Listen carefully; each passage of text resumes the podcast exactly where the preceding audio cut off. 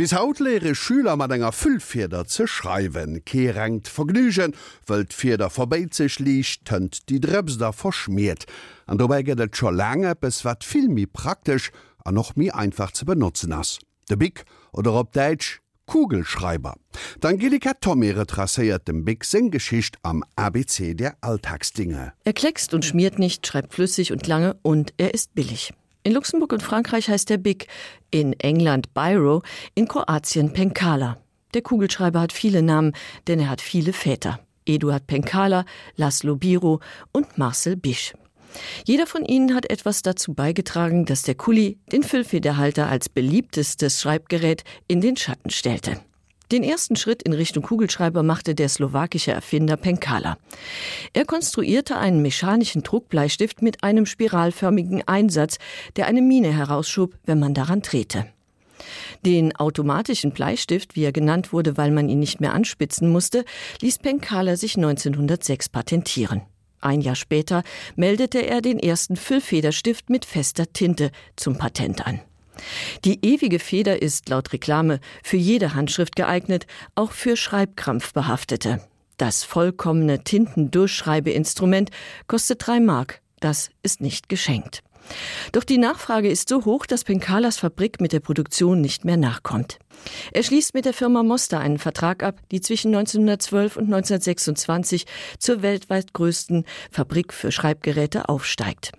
Den entscheidenden Beitrag zum Kuli lieferte wenig später der ungarische Chefredakteur Laszlo Biro. Er erfand die Tinte, die nicht austrocknete, und die Mine mit der Kugel, die auf Druck die Tinte freigab. 1938 erhielt er das Patent für den ersten Kugelschreiber. Biro, der 1940 vor den Nazis nach Argentinien floh, entwickelte seine Erfindung weiter und gründete 1943 eine Fabrik, die den Birome herstellte, wie der Kugelschreiber in Argentinien bis heute genannt wird. Kurz vor Kriegsende verkaufte Biro sein Patent an ein britisches Unternehmen, das den Biro fortan in England serienmäßig produzierte. Noch sind die Kugelschreiber teuer. Der Tintenfluss ist allen Werbeversprechen zum Trotz stockend und sie laufen gerne aus. Das ändert sich erst, als der französische Unternehmer Marcel Bisch sich der Sache annimmt. Sein Kuli übertrifft alle bisherigen und wird weltweit zum Verkaufsschlager.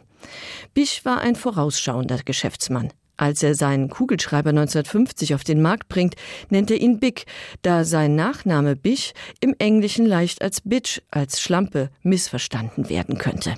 Der sechseckige, durchsichtige Big, der den Blick auf den Füllstand der Mine preisgibt, kleckst nicht und ist dokumentenecht. Er schreibt mehr als zwei Kilometer lang.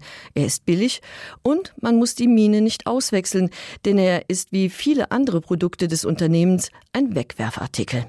Der Big verdrängte den Füllfederhalter endgültig von seinem Thron, doch inzwischen ist auch seine Zukunft bedroht.